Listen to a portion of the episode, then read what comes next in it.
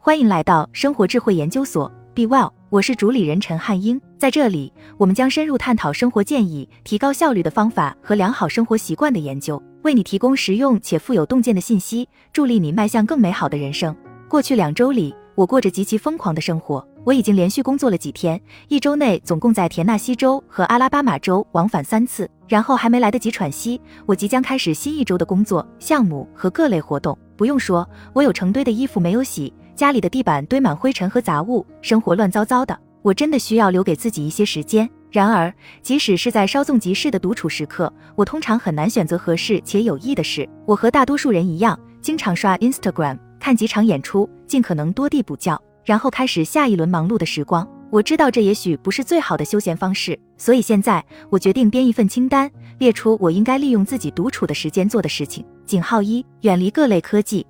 我认为远离新技术和社交媒体对于享受独处时光至关重要。任何一种技术都会刺激大脑，让人上瘾，最后很难立刻从这种刺激享乐中转换过来。所以尽量从一开始就远离科技和社交媒体。井号二：写一些信。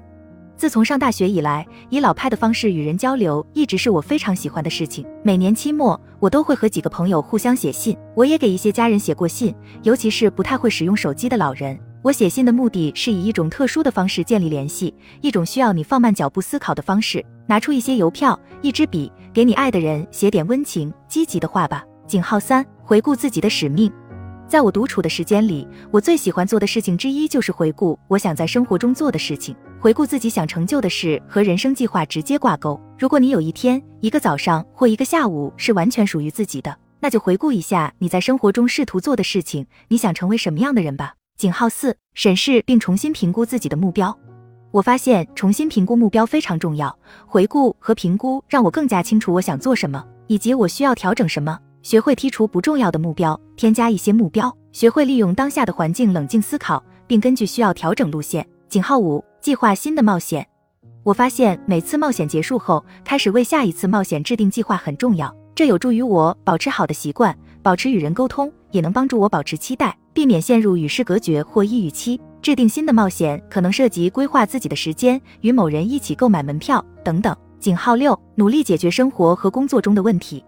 通常情况下，独自相处时更能准确清晰的复盘。我不建议你把所有的独处时间都花在复盘和解决问题上面，但不要害怕花一点时间坐下来回顾一下。这可能涉及发送重要信息、讨论和规划一些事。尝试将所有内容写在纸上，以便你可以从上帝视角观察，从而发现问题所在。利用好独处时的清醒状态，弄清楚你需要做什么。井号七，列出你想与之联系的人。当我独处久了，准备回到社交生活中时，我发现列一个想联系的人的名单很有用。这个名单里可能包含了我需要回短信的人，我想打电话给的人，我想拜访的人等等。这份名单有助于思考我的社交圈中每个人的定位，并制定一个具体的计划来增加我与他们的联系。井号八，读一些让你开心的东西。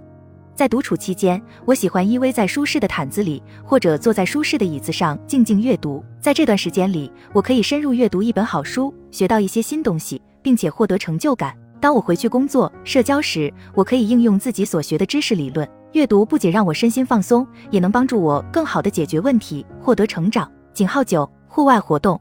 人需要维生素 D 和锻炼才能保持健康，而户外运动可以帮助人们获得所需要的能量。我喜欢宗教故事的一点是，故事中的救世主经常去山上祈祷，或者独自在海边沉思。我想过这样的生活：当我需要静一静时，我想逃到户外，我想去山上祈祷，划着皮划艇顺流而下，与广阔而美丽的世界相连。昨天我深夜回家时，正经过一条小路，我抬头仰望星空，决定停下来，关灯欣赏夜空。我欣赏并敬畏自然，也在这个过程中体会着平静与快乐。结语。